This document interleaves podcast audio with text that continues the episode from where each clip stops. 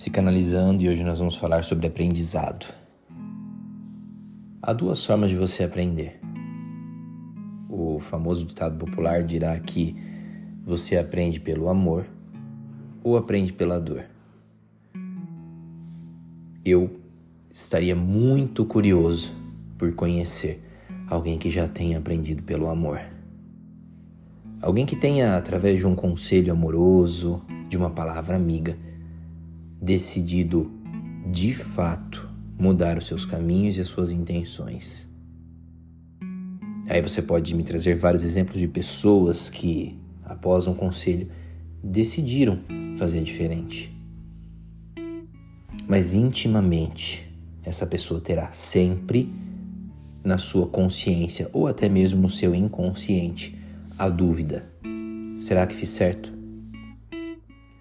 Porque seguir um caminho por conselhos é pisar em terras que não são suas. A pessoa poderá ter uma vida melhor e seria ótimo se ela vivesse por conselhos amorosos, conselhos de bondade, ouvindo a voz dos mais experientes.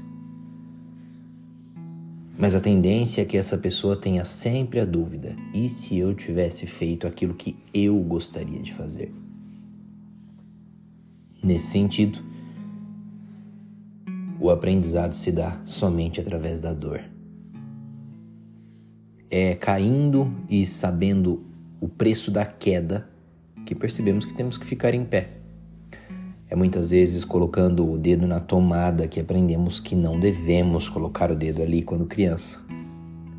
É tentando enfrentar o pai e a mãe e percebendo que eles ficam bravos e que podem nos punir que percebemos que não devemos enfrentar autoridades. E então a mudança genuína acontece dentro de nós, porque é através da dor que nós mudamos. Quando a dor de se estar como está for menor do que a dor da mudança, o sujeito muda. Já dizia Freud.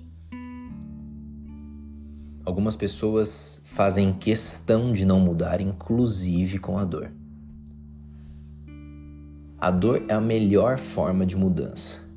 É aquilo que vai te colocar essencialmente modificado, restaurado, que te convencerá. Enquanto o conselho te coloca num caminho que não é seu, embora muitas vezes bons, a dor te coloca pisando em terras que são suas convencidos de que aquele é o melhor lugar para você. Algumas pessoas aprendem rápido e sentem menos dor. Outras carregam a dor por dias, semanas, meses, anos e até por uma vida. Não perdoam, não voltam atrás, não se redimem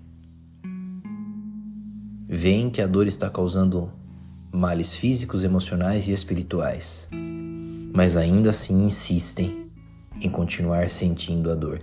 É como um apego. E com essa dor levam isso até o caixão. Não mudam, não se alteram. Preferem viver com a dor. Bem-aventurados aqueles que aprendem rápido com a dor. Se está doendo, levante-se. Olhe para a vida de uma forma diferente. Mude as sandálias e pise de outra forma no chão que você está pisando. E muitas vezes mude o chão que está pisando. Se algo te incomoda, se algo está doendo, você está sendo convidado por Deus para olhar diferente para a vida. É impossível ter resultados diferentes fazendo as mesmas coisas. Busque a dor menor através do aprendizado. Siga conselhos. E se continuar doendo, mude o seu jeito, mude a sua visão, mas não permita que a dor seja sua companheira de vida e de morte.